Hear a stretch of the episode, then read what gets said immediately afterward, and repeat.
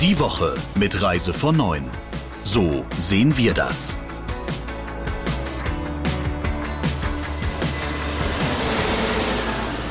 Herzlich willkommen zum Reise von Neuen Podcast und in dieser Woche mit dem Chefredakteur Christian Schmicke. Hallo. Und mit dem Geschäftsführer Thomas Hartung. Hallo. Lieber Thomas, du darfst gleich weitermachen und uns mal eine Inhaltsangabe geben. Über was reden wir heute alles in diesem Podcast? Ja, wir ziehen einmal eine Zwischenbilanz für Ostern auf Mallorca. Das hatten wir auch letzte Woche ja schon angekündigt. Dann schauen wir, was sich in den Ländern um uns herum und in Deutschland in Sachen Tourismus tut. Wir fragen, was Veranstalter von Reisen für Geimpfte halten. Und wir wundern uns über den Reisebüro Spiegel. Und dann schauen wir natürlich auch noch in die nächste Woche, wie immer. Dann lasst uns doch mal gleich anfangen mit der Mallorca-Bilanz. Ja, so richtig Bilanz ziehen kann man ja da eigentlich noch nicht, weil dazu ist es noch ein bisschen zu früh. Aber was man schon sagen muss, die Befürchtungen waren ja im Vorfeld sehr groß. Es gab viel Emotionen in der ganzen Debatte äh, Mallorca ja, Ostsee nein und kann man das überhaupt verantworten? Wird Mallorca ein neues Ischgl? Ähm, also wie gesagt, da war sehr viel, sehr viel Emotion in dieser ganzen Debatte. Heute kann man sagen, wahrscheinlich wird Mallorca kein neues Ischgl.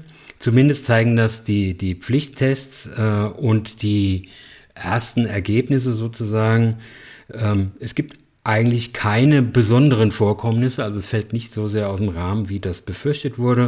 Und auch wenn man sich die Inzidenz auf Mallorca anschaut, dann ist sie weiterhin niedrig, zwar ein bisschen gestiegen, aber niedrig. Aber Christian, du hast dir die Zahlen ja ein bisschen genauer angeschaut. Ja, richtig. Also es deutet tatsächlich sehr vieles darauf hin, dass weder die deutschen Touristen Corona nach Mallorca getragen haben, noch umgekehrt, dass jetzt Rückkehrer in größerer Zahl mit dem Virus infiziert wären. Die Inzidenz ähm, bewegt sich oder bewegte sich gestern bei knapp 29. Und äh, um diesen Wert, also irgendwo zwischen 25 und äh, 30, pendelt sie seit Tagen. Sie war auch vor den Osterferien etwa auf dieser Ebene. Ich glaube, da lag es so bei 28. Also da hat sich in diesen ganzen Tagen nichts geändert. Insofern kann man eigentlich sagen, ist das Experiment äh, durchaus sehr, sehr erfolgreich verlaufen, nach allem, was sich da bis jetzt feststellen lässt. Eine abschließende Bilanz kann man sicher noch nicht treffen. Man muss natürlich auch sehen, dass tatsächlich sehr, sehr viele Vorsichtsmaßnahmen gegriffen haben. Also eine Testung vor der Einreise, eine Testung vor der Rückreise. Ähm, die Insel ist, auch wenn es immer hieß, da sind jetzt 40.000 Deutsche, klar, ähm, aber die Insel ist insgesamt ziemlich leer wenn man sich das so anguckt. Also gerade mal 10 Prozent der Hotellerie sind überhaupt offen und von denen ähm, die sind auch nicht voll ausgelastet natürlich. Und vor Ort greifen ja auch sehr strenge Regeln und Maßnahmen, also Maskenpflicht in der Öffentlichkeit. Die Gastronomie darf nur außen bedienen und muss um 17 Uhr dicht machen.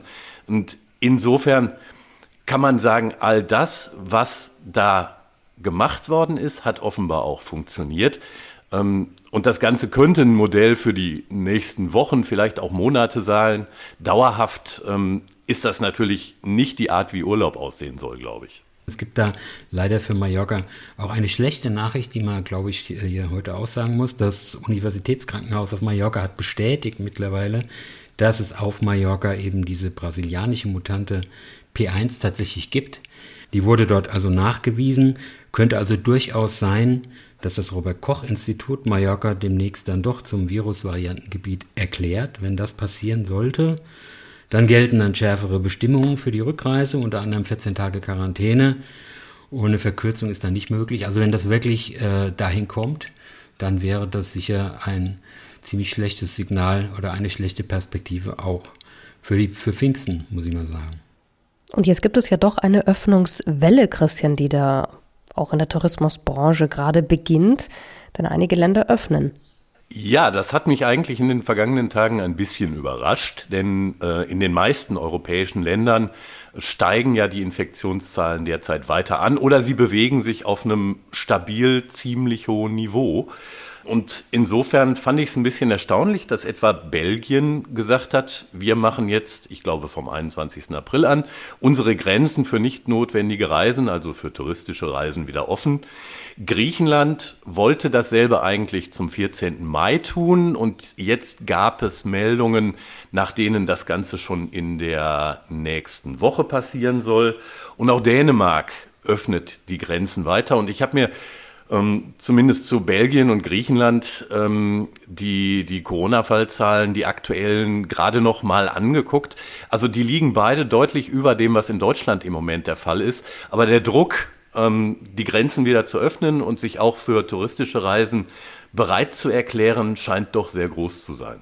Und vor einigen Wochen haben wir uns ja noch über die Modellprojekte unterhalten.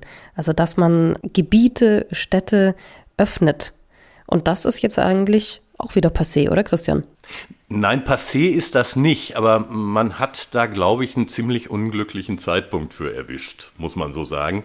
Ähm, denn im Moment erleben wir ja in Deutschland, ähm, ich glaube von gestern auf heute nicht, aber einen, einen deutlichen Anstieg der Corona-Infektionszahlen und wir bewegen uns da auf einem ziemlich hohen Niveau aktuell.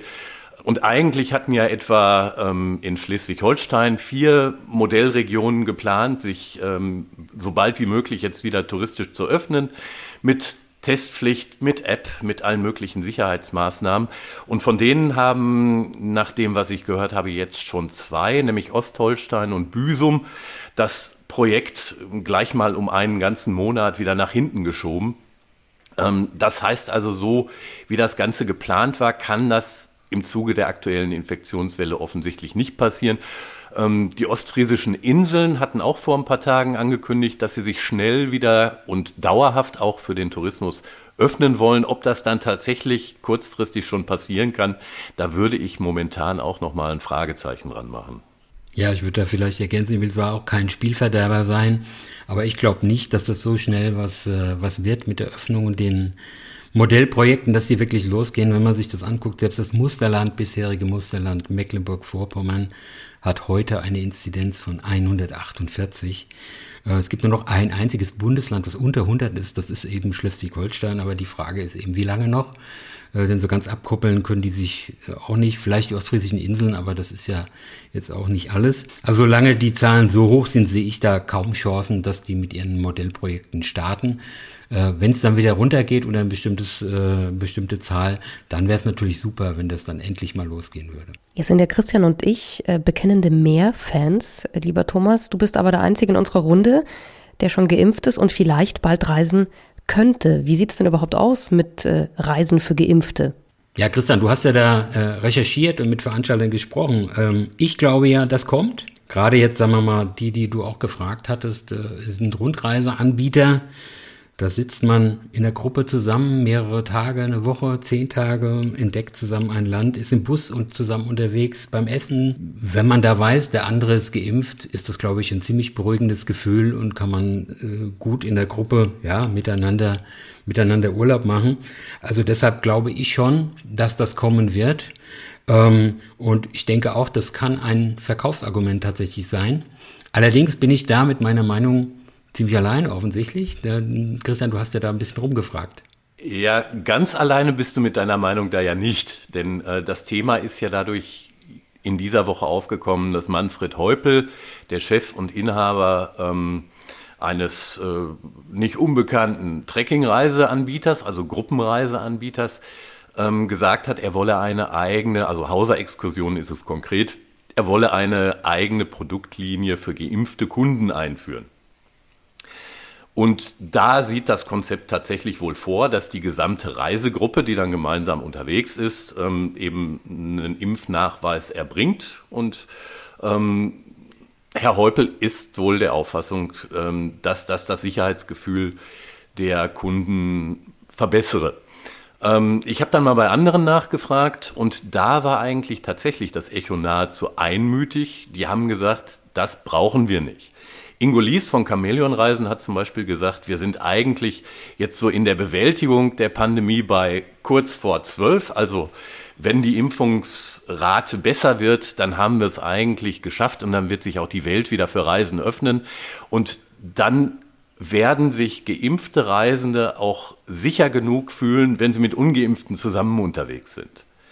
Andere Veranstalterchefs haben gesagt, na ja, es reicht uns eigentlich, wenn unsere Reisenden die Bedingungen des jeweiligen Zielgebietes erfüllen, ähm, egal ob das dann Testung oder Impfung oder beides ist.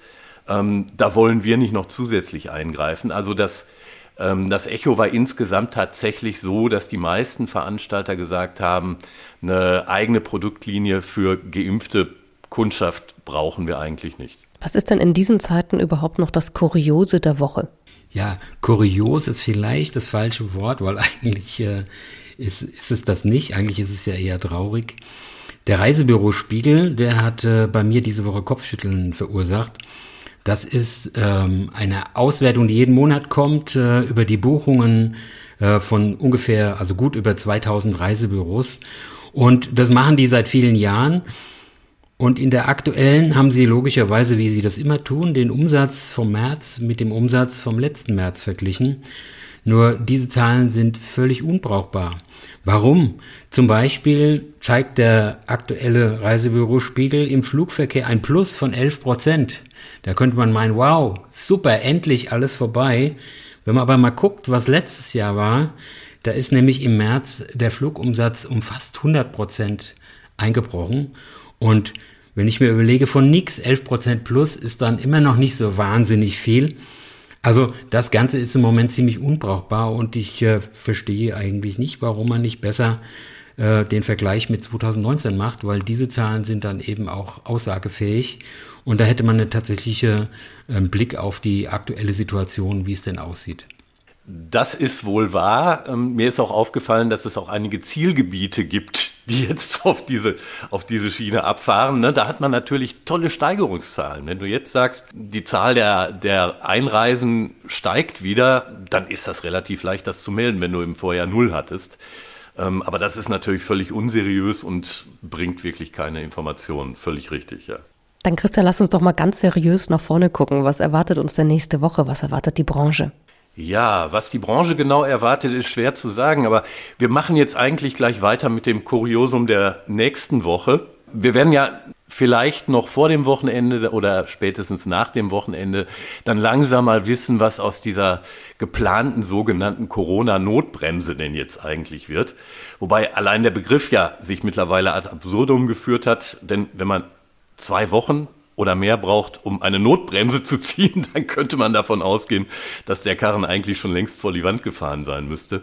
Nichtsdestotrotz wird in der nächsten Woche sicher noch der Diskurs darüber weitergehen, ob es denn nächtliche Ausgangssperren geben soll und wird ja in welchem Ausmaß, ob das alles Sinn ergibt und so weiter und so fort. Ähm, festzustellen ist leider, aber das hatten wir in den vergangenen Minuten, glaube ich, auch schon das eine oder andere Mal angesprochen, dass sich eine Perspektive für touristische Öffnungen zumindest kurzfristig ganz sicher nicht ergeben wird, sondern das Ganze wird erstmal in eine andere Richtung gehen müssen. Dann gucken wir einfach, wann die Notbremse wirklich gezogen wird und ob sie gezogen wird und wie sie gezogen wird. Wir hören uns auf jeden Fall nächste Woche wieder, wie jeden Freitag.